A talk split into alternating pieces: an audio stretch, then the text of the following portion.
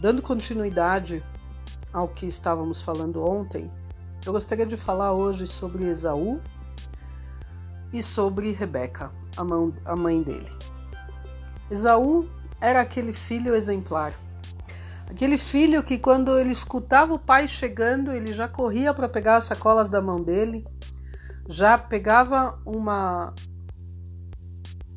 bacia com água para que o pai pudesse lavar os pés e as mãos. Fora isso, ele já levava as compras para dentro, ele já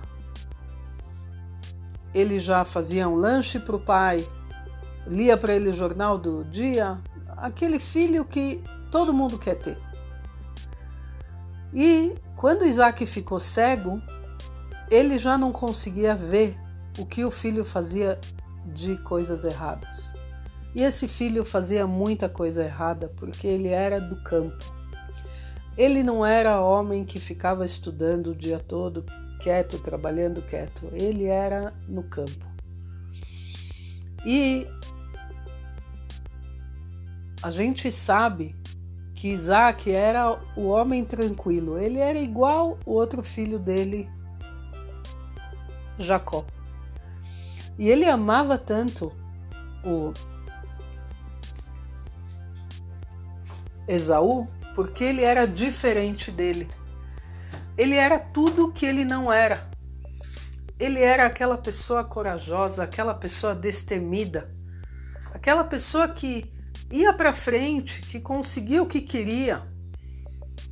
E ele olhava para isso e falava: "Puxa, que filho corajoso eu tenho. Que filho, que filho é esse?" E ele ficava feliz com isso. Só que quando ele ficou cego, ele já deixou de ver, entre aspas, o que o filho fazia de errado. E ele queria dar a bênção para ele, a bênção da primogenitura para ele, porque ele pensava talvez que ele precisava muito mais do que o Jacó. E ele queria dar para ele. No plano dele, era isso que ele queria. Aqui falamos sobre o filho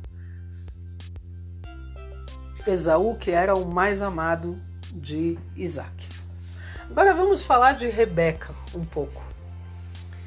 Rebeca, quando ela ouviu atrás da porta que Isaac quer dar a bênção para o filho mais velho, Esaú, ela não podia ter esperado Esaú sair e bater na porta e falar: Isaac, meu querido, escuta, a gente precisa conversar sobre essa sua decisão. Eu não acho que está certo. Jacó precisa dela muito mais para o futuro do povo depois e para ele, né? Para ele casar, para ele ter os filhos dele e tudo mais. Por que, que ela não fez isso? Ia durar talvez três minutos para ela para ela convencer ele. Afinal de contas, mulher sabe como falar, né? Como convencer o marido. Porque no final das contas, tudo na casa é feito conforme o que a mulher quer. Isso todo mundo sabe desde sempre. E ela também conhecia os dois filhos dela. E ela sabia que Esaú não ia fazer chuva. Ele não ia voltar dos seus atos ruins, por mais que ele recebesse a melhor bênção. Ela conhecia o filho dele, ela via. Ela não perdeu a visão. Ela sabia quem ele era e do que ele era capaz. Mas naqueles dois minutos que ela teve, ela não conseguiu pensar em nada. E ela era uma profetisa. Todas as nossas matriarcas eram profetisas. E ela profetizou lá na frente a vida que Jacó ia ter e a vida do povo depois, com as doze tribos que viriam dele. Então ela tinha um trabalho para fazer muito rápido aqui, que não ia ser de convencimento. De jeito nenhum, ela não tinha tempo para isso. Então, logo ela pegou eh, eh, o filho, vestiu a roupa nele, mandou ele trazer os dois bezerrinhos, fez a comida e mandou o filho entrar para receber a bênção no lugar do Esaú. A gente pensar, isso é um drama, é uma novela isso porque é, um, é uma loucura isso. E quando Jacó falou para ela, mas mãe, eu vou estar tá mentindo para o meu pai, eu vou ser amaldiçoado por isso. Ela falou, não se preocupe, essa maldição vai vir para mim. Se vier, vai vir para mim. Você não se preocupe. Rebeca aqui, ela usou do poder dela de esposa e de mãe. A mãe soberana da casa que sabe o que fala, que sabe como falar, que sabe como persuadir e sabe como fazer as coisas funcionarem dentro de casa. Ela usou isso e graças a Deus ela usou para o bem, que Jacó que recebeu a bênção e dele saiu as doze tribos depois e o povo de Israel que estamos até hoje aqui.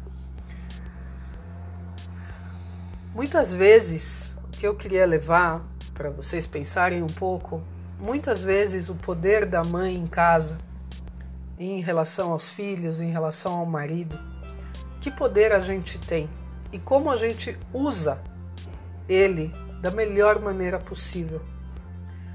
Às vezes a gente tenta com força, porque eu já mandei, porque eu já falei. Não adianta você ir falar com seu pai, não, ir chorar as pitangas para ele. Não adianta, porque eu já falei como é que vai ser. A gente tem que fazer as coisas de uma maneira sábia para que nossos filhos voltem sempre para a gente para perguntar, para pedir apoio. Uma frase que eu vi uma vez, eu não lembro de onde, dizia assim: Escute seu filho quando ele é pequeno, para que ele venha contar para você as coisas quando ele for grande. Quer dizer o quê? Quando o filho é pequenininho, ele quer te mostrar a boneca, ele quer te mostrar o carrinho, ele quer te contar o que, aconteceu lá na escolinha, que o menininho bateu nele, ou que alguém comeu a comida dele, ou que a comida estava ruim, e ele chora, e ele fica triste, ou que ele fez cocô na calça, ele quer ajuda. E a gente muitas vezes empurra e fala: ah, sai daqui, menino, vai lá falar com a sua avó, me deixa em paz, vai, lá pedir ajuda pro teu irmão. E a gente não ouve porque a gente está ocupado com outra coisa, com o celular, com outra coisa que pode ser que está, estamos ocupadas realmente, né? cozinhando, arrumando, sei lá. O filho precisa daqueles dois minutinhos seus que você se agache, escute ele com amor, com amor, com olho no olho, dá um abraço nele e fala: vai tudo ficar bem, filho. Por quê? Porque a mamãe tá aqui. E quando a mamãe tá aqui, a casa tá segura, tá tudo bem. Nada atinge você nunca. Por quê? Porque a mamãe tá aqui. Então, às vezes, a gente acha que o filho precisa muito tempo, que ele precisa muita coisa. Então, a gente acaba dando para ele um, né, um, um, sei lá, um celular na mão, um laptop na mão, para ele deixar a gente em paz um pouquinho, né? Deixa ele lá um pouquinho. Não, gente, a gente está errando quando a gente faz isso. Por mais que a gente está ocupado, por mais a gente tem que participar os filhos nas coisas que a gente faz em casa ele pode ajudar sim a arrumar a mesa, ele pode ajudar sim a quebrar um ovo, ele pode sim fazer um monte de coisas pequenas em casa, dobrar a roupa, dobrar as toalhas. Ele pode ajudar a arrumar as camas, cada um conforme a sua idade. Porque isso faz um lar feliz, um lar que todo mundo um olha para o outro e todo mundo participa, não é só um que faz tudo e o outro deita sentado com cerveja e a criança senta com laptop. Não é assim que funciona. Uma casa não é assim que funciona. A mãe é o centro do lar. Então, a gente tem que lembrar sempre disso, o poder, de, o poder que a gente tem como mãe, como mulher, usar ele da maneira correta.